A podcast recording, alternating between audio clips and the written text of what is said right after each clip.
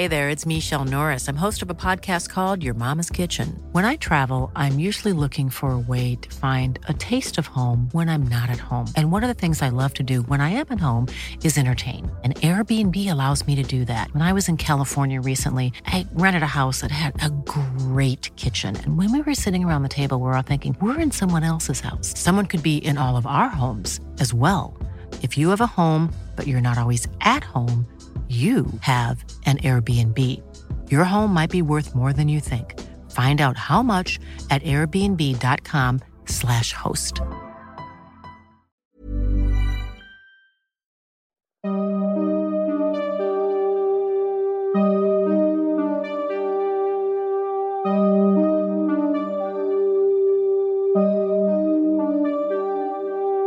Durante los siguientes minutos escucharás historias que podrían quitarte el sueño.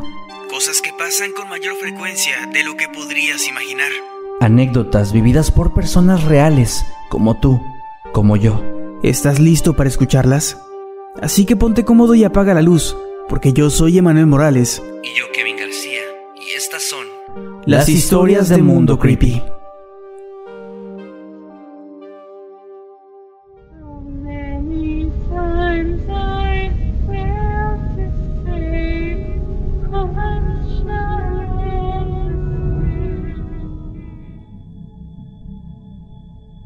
Hace cinco años trabajaba como contratista y estábamos construyendo un centro comercial. Una tarde llegué a casa sumamente consternado y triste, pues había ocurrido una tragedia en la construcción. Mi hija, de entonces tres años de edad, me recibió en la entrada de la casa y me dijo, Papi, hice un nuevo amigo. ¿Ah, sí, nena? Le respondí un poco indiferente, y ella me dijo, sí, se llama Gustavo y dice que te conoce. Eso me preocupó un poco, así que le pregunté de dónde conocía a Gustavo y cómo era él. Ella me dijo sonriendo, Él es invisible, pero yo puedo verlo. Él tiene un casco como el tuyo y no tiene piernas. Horas antes, uno de los trabajadores había sufrido un horrible accidente. Su nombre era Gustavo y murió cuando una viga le cayó encima, prácticamente partiéndolo en dos. Mi hija nunca más volvió a hablar de aquel amigo.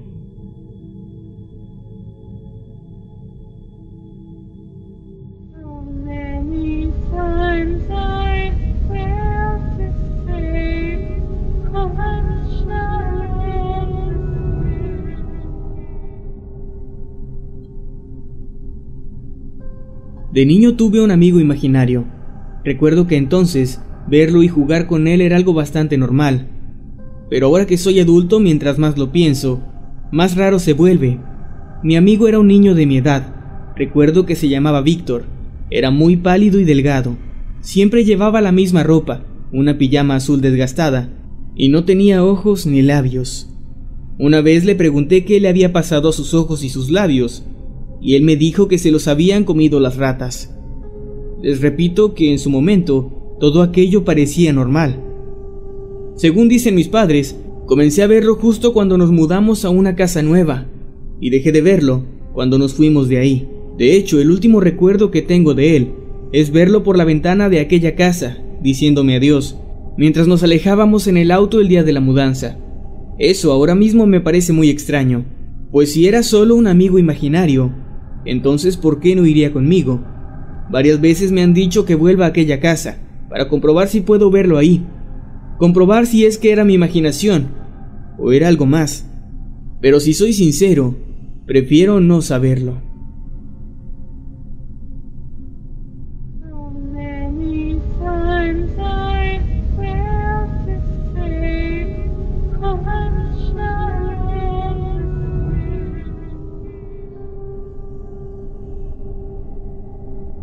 Cuando mi hijo tenía unos tres años, tenía una amiga imaginaria. Decía que ella vivía en la pared de su habitación y que salía para jugar con él cada noche. Al principio nos pareció lindo escucharlo charlar solo a la hora de dormir, pero luego todo se puso muy raro. Después de unos meses mi hijo dijo que ya no quería ser amigo de ella. Pensamos que ya había superado esa fase, la fase de los amigos imaginarios. Por eso nos sorprendió escuchar que todavía hablaba con ella en la noche, solo que ahora era agresivo y a veces se ponía a llorar. En las noches posteriores comenzó a tener pesadillas que lo hacían despertar llorando, y nos dijo que ya no quería dormir solo. En ese momento comenzamos a hacerle más preguntas acerca de su amiga imaginaria. Él dijo que había dejado de ser su amigo porque ella quería llevárselo a vivir en la pared junto a ella. Él le había dicho que ya no quería hablar, y entonces ella le dijo que no se iría nunca. Finalmente nos mudamos, y él dejó de verla y volvió a dormir tranquilo.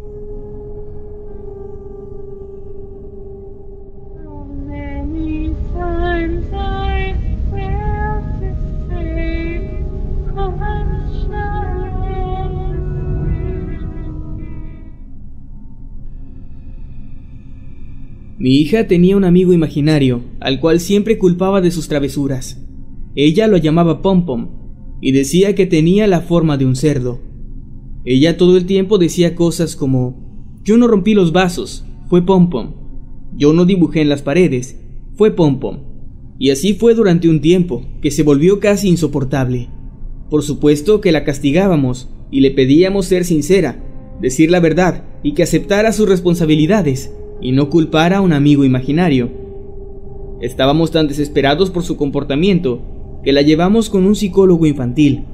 Él nos dijo que probablemente su comportamiento era para llamar la atención y nos recomendó pasar más tiempo con ella. Así que decidimos realizar un viaje familiar, irnos de vacaciones a la playa. Ella al principio estaba muy feliz con la idea, pues no conocía el mar. Pero poco antes de irnos cambió de opinión radicalmente y dijo que no quería ir, pues Pom Pom le había dicho que él no podía ir con nosotros, pues no podía dejar la casa, pero que si ella se iba y lo dejaba solo, él iba a quemarlo todo. Por supuesto que no hicimos caso de algo así, y partimos esa misma tarde. Hasta ahora no sé si fue coincidencia, pero comencé a creerle un poco más a mi hija, cuando el día siguiente recibí la llamada de uno de nuestros vecinos bastante asustado. Al parecer, nuestra casa se había incendiado, al menos una parte de ella. Afortunadamente los bomberos llegaron a tiempo y el daño no fue mayor. Sin embargo, nos explicaron que al parecer el fuego se había iniciado en la habitación de mi hija.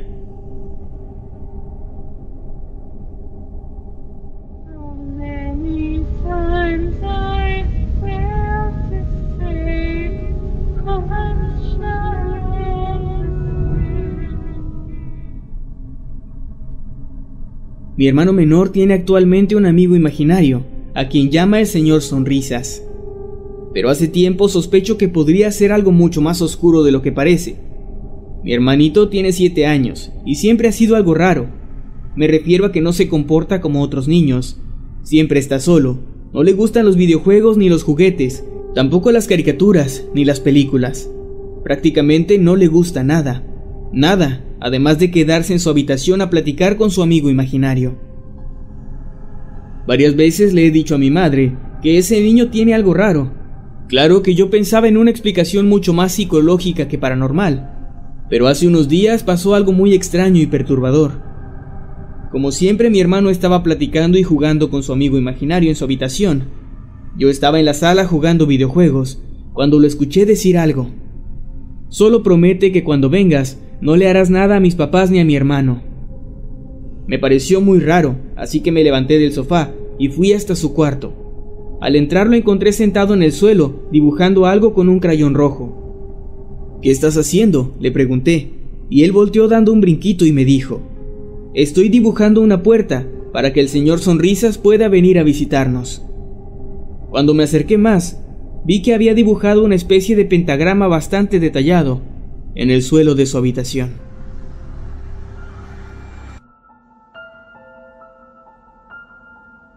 Solía tener un amigo imaginario cuando tenía alrededor de cuatro o cinco años. Tengo recuerdos muy vagos acerca de él. Recuerdo haber pasado la noche conversando durante horas con un hombre adulto llamado John. Recuerdo que su ropa era muy elegante, llevaba un traje como de boda, con un sombrero negro de copa. Sin embargo, por más que lo intento, nunca puedo recordar su rostro. Hasta mucho tiempo después, cuando crecí y dejé de verlo, descubrí algo impresionante. Ya siendo un adolescente, me enteré de que el hombre que vivía en nuestra casa antes que nosotros se llamaba John y aparentemente murió en su habitación, que actualmente es la mía. Siempre me he preguntado si realmente cuando era niño habré hablado con un fantasma.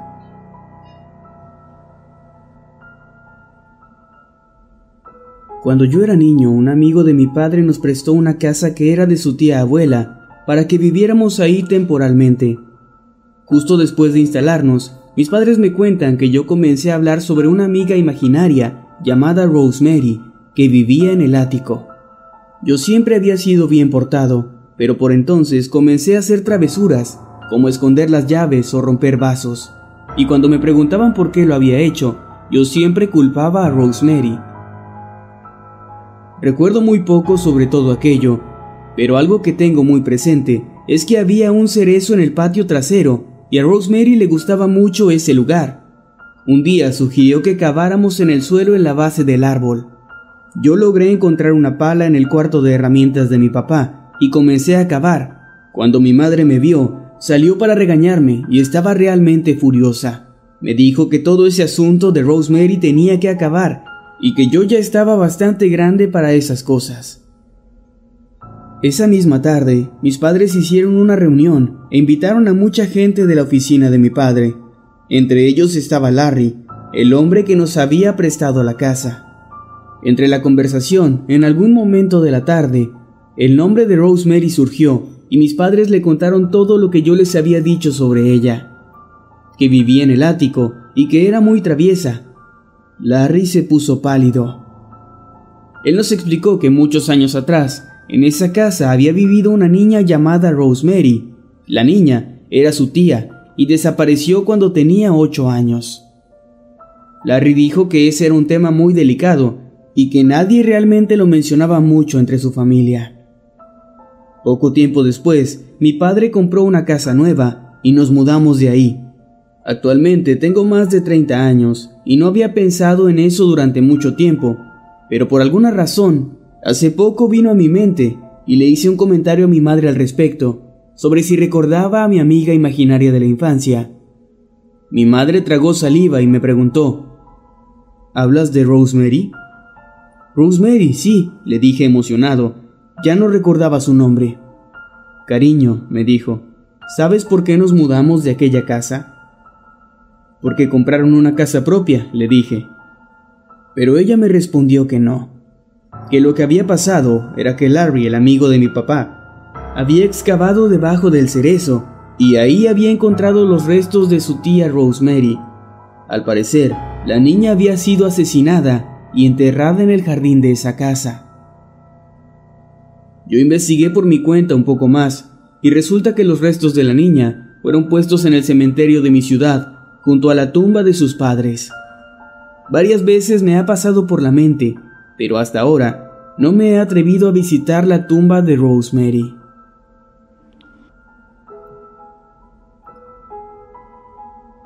Mi hijo solía tener un amigo imaginario cuando tenía siete u ocho años. Él lo describía como un niño de pelo largo y negro, que vestía una camiseta de rayas blancas y azules. Él siempre quería doble ración de todo, por ejemplo, si le daba dos galletas, él me pedía otras dos para su amigo imaginario. Si le daba una rebanada de pizza, me pedía otra, y así era con todo. Claro que yo no accedía, ya que obviamente solo lo estaba usando para comer de más. Al menos eso creía yo, hasta que un día fuimos al centro comercial. Yo le compré un par de zapatos nuevos a mi hijo, y bromeando le dije, ¿por qué no tomas un par de zapatos extra para tu amigo imaginario. Él me miró muy seriamente y me dijo, no papá, él no usa zapatos porque no tiene piernas y siempre se arrastra para avanzar a todas partes.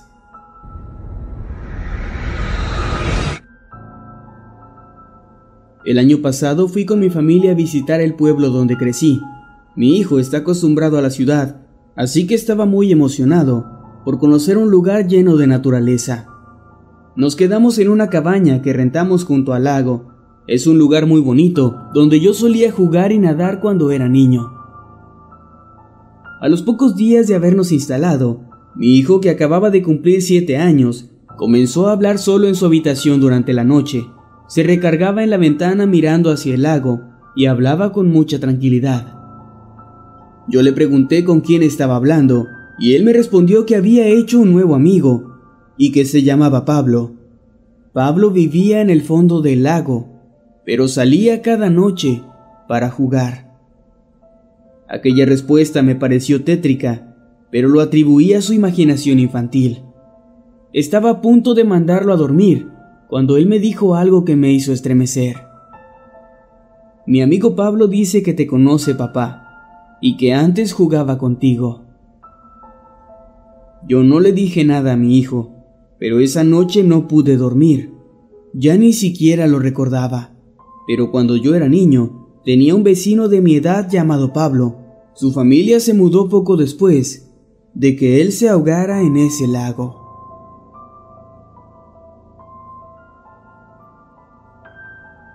Esta historia es bastante reciente y se volvió popular después de que la actriz Natalie Morales la compartiera en su cuenta de Twitter. Ella es Ruby, una niña de 3 años, y en sus manos sostiene un dibujo de su amiga imaginaria. Una revista hizo una convocatoria para que los niños dibujaran y describieran a sus amigos imaginarios. Ruby así lo hizo, pero tanto su dibujo como su descripción resultaron bastante espeluznantes. La niña explicó su dibujo con las siguientes palabras. Esta es mi mamá imaginaria, agradecida. Sus pestañas amarillas significan que puede ver en la oscuridad. Solo viene a verme por la noche. A veces me asusta, pero siempre quiero que regrese. Ella tiene dos bebés en su vientre. Ella tiene 14 años, pero nunca puede tener un cumpleaños. Los comentarios en la publicación son muy variados, entre quienes creen firmemente que lo que esta niña ve es solo resultado de su imaginación, y quienes piensan que tal vez podría ser algo más, algo bastante oscuro y siniestro. Hey, I'm Ryan Reynolds. At Mint Mobile, we like to do the opposite of what Big Wireless does. They charge you a lot we charge you a little. So naturally, when they announced they'd be raising their prices due to inflation, we decided to deflate our prices due to not hating you.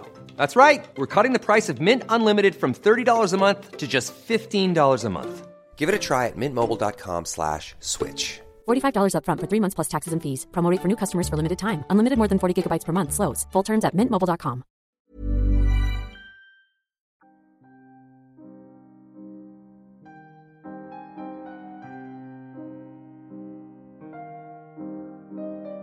A lo largo de toda mi vida he presenciado muchos fenómenos extraños, algunos de ellos perfectamente explicables y otros que me han dejado por la noche sin dormir y han evitado que pueda asegurar que lo paranormal no es real. En mi familia es bien conocido que yo soy al que más cosas de este tipo le han ocurrido, y afortunadamente la mayoría de ellos han sido bastante comprensivos y no me han acusado de estar inventando cosas, pues incluso hay un par de historias en las que estaba toda la familia reunida cuando esas cosas extrañas pasaron. Pero esas historias serán para otra ocasión, pues hoy les voy a platicar sobre el día en el que mi abuelo, sabiendo sobre todo lo que me ocurría, me platicó acerca de lo que él vivió, la historia de su amigo imaginario. Mi abuelo contaba que su amigo imaginario probablemente surgió desde una edad en la que él era tan pequeño que con el paso del tiempo simplemente lo olvidó y para él era como si hubiera estado ahí desde siempre, igual que sus padres. Cuando tenía cerca de cuatro años, finalmente le dio un nombre a este ser, varón. Mi abuelo aseguraba que este no había surgido de él, pues de hecho había sido el mismo amigo imaginario quien le había reiterado que ese era su nombre. Varón era un ser muy alto, con apariencia de un hombre joven, que portaba una larga gabardina, un sombrero de copa y que, según mi abuelo, siempre tenía un puro en la boca, el cual parecía jamás consumirse. Al paso de los años, él era constantemente acompañado por varón, aunque había largas épocas en las que no lo veía, pero este siempre regresaba, y platicaban por horas, jugaban e incluso varón escuchaba a mi abuelo cuando éste se quejaba sobre cosas mundanas de la vida, como tener que irse a dormir temprano o el haber sido castigado por sus padres debido a su mala conducta. Él siempre estaba ahí. Y ahí se quedó, pues mientras mi abuelo crecía notaba que varón no desaparecía, incluso cuando él había rebasado ya los 10 años de edad, luego los 15, los 25 y así sucesivamente. De vez en cuando notaba que su amigo imaginario estaba ahí, cerca de él, y aunque con el tiempo dejaron de entablar conversaciones y obviamente también de jugar, Varón simplemente no se iba. Uno pensaría que ver algo así durante tanto tiempo resultaría increíblemente difícil, incómodo e incluso aterrador, pero un dato importante a tomar en cuenta es que para mi abuelo varón era como un miembro más de su familia.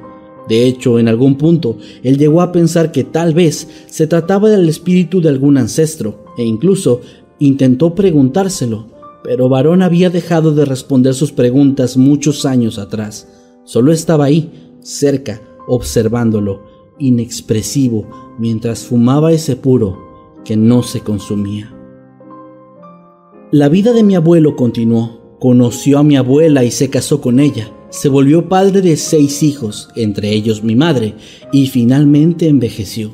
Al mismo tiempo, y aunque lo veía solamente a la distancia, notaba que varón también envejecía, que su postura se encorvaba, su rostro se estaba arrugando y su cabello perdía color.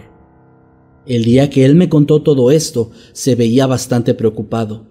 Su mirada era triste y su voz estaba más apagada de lo normal algo que yo no entendí hasta que llegó a la parte final de ese relato, donde él me dijo, Hijo, nunca supe por qué varón se había quedado conmigo, y cuando pasaron los suficientes atardeceres frente a mis ojos, simplemente dejé de cuestionármelo. Lo acepté como una parte de mi vida, como un ángel guardián quizás, o como un simple acompañante, como mi mejor amigo. Pero ahora sé que no es así. Verás, hace un mes que varón actúa de forma extraña. Su mirada seria se ha vuelto espeluznante. Su expresión serena ahora refleja locura. Y él, con cada día que pasa, se acerca un poco más a mí. Ahora estoy seguro de que varón no es y nunca fue mi amigo. Y tengo miedo. Yo no supe qué decir. Le creía cada palabra que él pronunciaba, pero sabía que yo era incapaz de ayudarlo. No quise decirle que acudiera con un psicólogo, pues ya para ese punto de su vida sería algo inútil. Solo le dije que todo iba a estar bien y lo abracé. Pero, como si se tratase de una despiadada broma de la vida, una semana después de esta charla, mi abuelo falleció de un infarto, y no puedo evitar que el corazón se me hunda en el pecho cada vez que pienso que los últimos días, las últimas horas e incluso los últimos segundos de vida de mi abuelo estuvieron llenos de angustia y de miedo.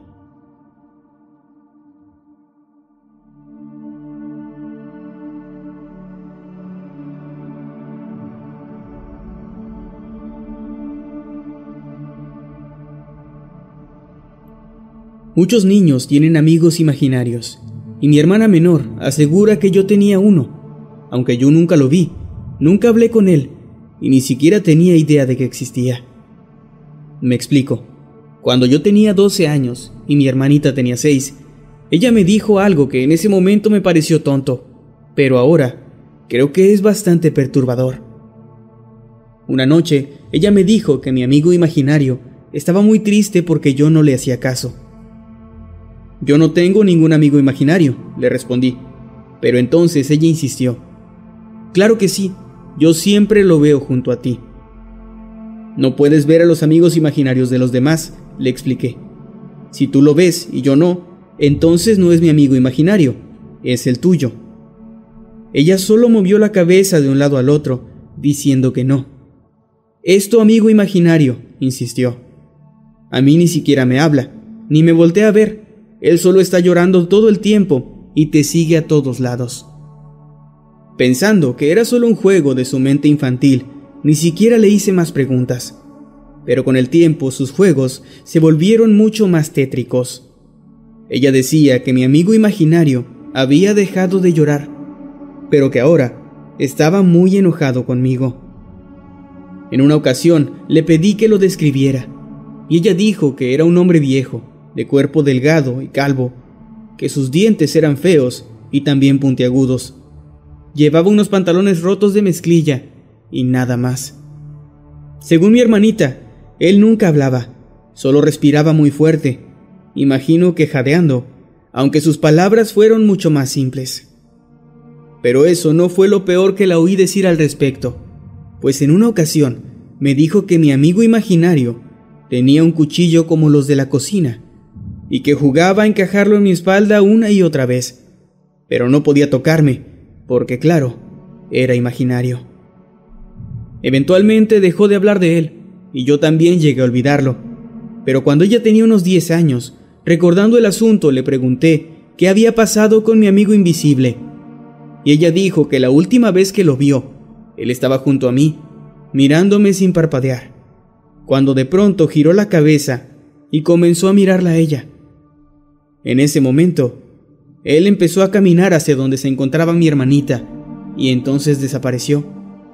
Y según dice, desde ese día, no volvió a verlo jamás.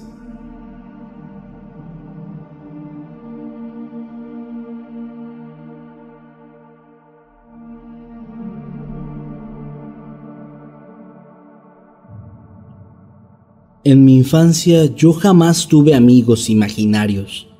No sé cuál fue exactamente la razón de esto, pero supongo que todos experimentamos esa etapa de una forma distinta. Sin embargo, durante un tiempo, yo fui el amigo imaginario de otro niño, o al menos eso creo.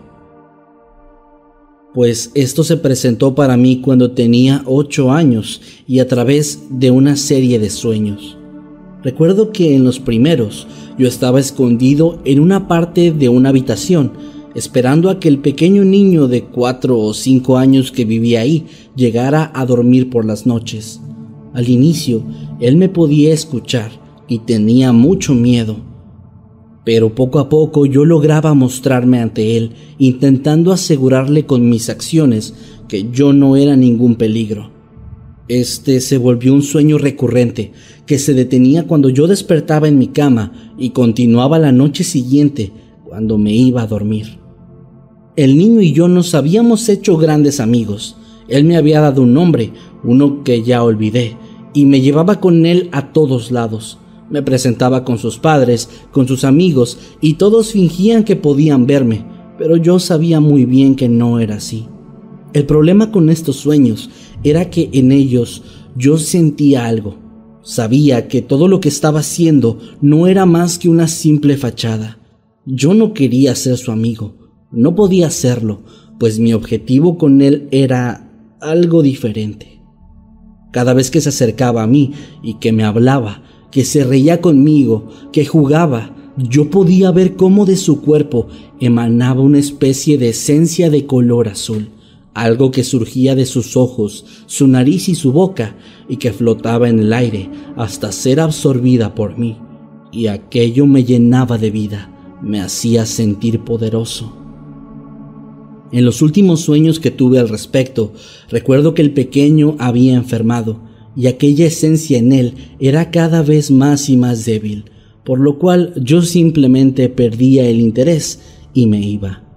Una noche, Simplemente todo se detuvo. No volví jamás a soñar con algo similar, pero no he podido dejar de pensar en lo real que se sentía todo, lo vívido de mis recuerdos y sobre todo la malicia que sentía cada vez que le arrebataba a ese inocente pequeño la esencia dentro de él, que quizá terminó por acabar con su vida. Lo único que espero de corazón es que tan solo se hayan tratado de sueños, de extrañas manifestaciones de mi mente, y que ese niño no exista, que nada de eso haya sido real.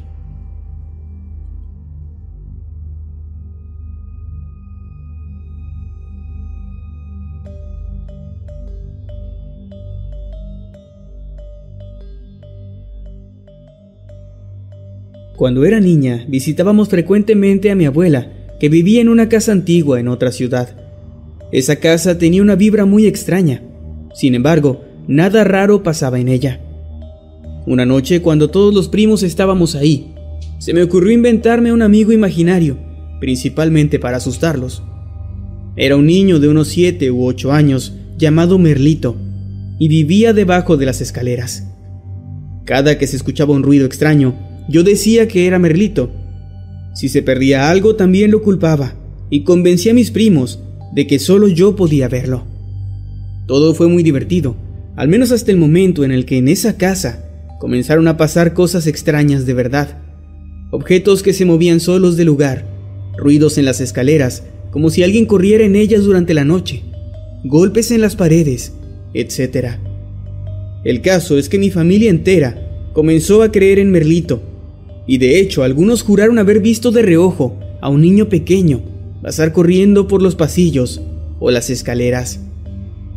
Lo más extraño fue tal vez lo que le pasó a una de mis tías, pues en una ocasión tuvo un accidente automovilístico del que afortunadamente salió ilesa. Sin embargo, cuenta que poco antes, una amiga suya con ciertos dones paranormales le había dicho que en el asiento trasero de su auto había siempre un niño pequeño que la acompañaba a todos lados. No sé exactamente cómo pasó, pero se podría decir que mi amigo imaginario se volvió bastante real, pues prácticamente inventé a un fantasma y hasta le puse nombre. Actualmente en la casa de mi abuela siguen pasando cosas raras y todos conocen la historia de Merlito.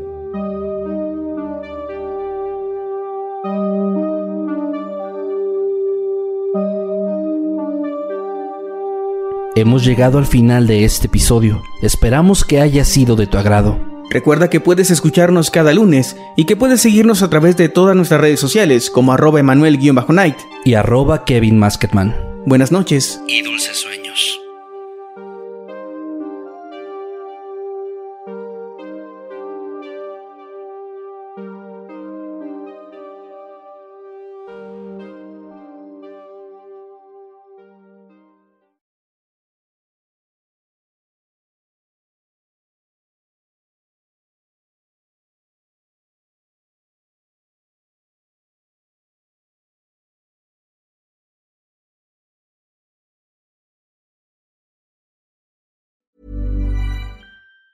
If you thought the only way to get a more defined jawline with natural looking results was through surgery, think again. Juvederm Volux XC is a non surgical injectable gel filler that improves moderate to severe loss of jawline definition and can help you achieve natural looking results with little downtime. Even better, this improved definition lasts up to one year with optimal treatment. No maintenance required. Improve jawline definition for a smooth, sculpted look with Juvederm Volux XC. For important safety information and to find a licensed specialist, visit juvederm.com. That's J U V E D E R M.com. Not for people with severe allergic reactions, allergies to lidocaine, or the proteins used in Juvederm. Common side effects include injection site redness, swelling, pain, tenderness, firmness, lumps, bumps, bruising, discoloration, or itching. There's a risk of unintentional injection into a blood vessel, which can cause vision abnormalities, blindness, stroke, temporary scabs, or scarring. Talk to a licensed specialist to find out if it's right for you.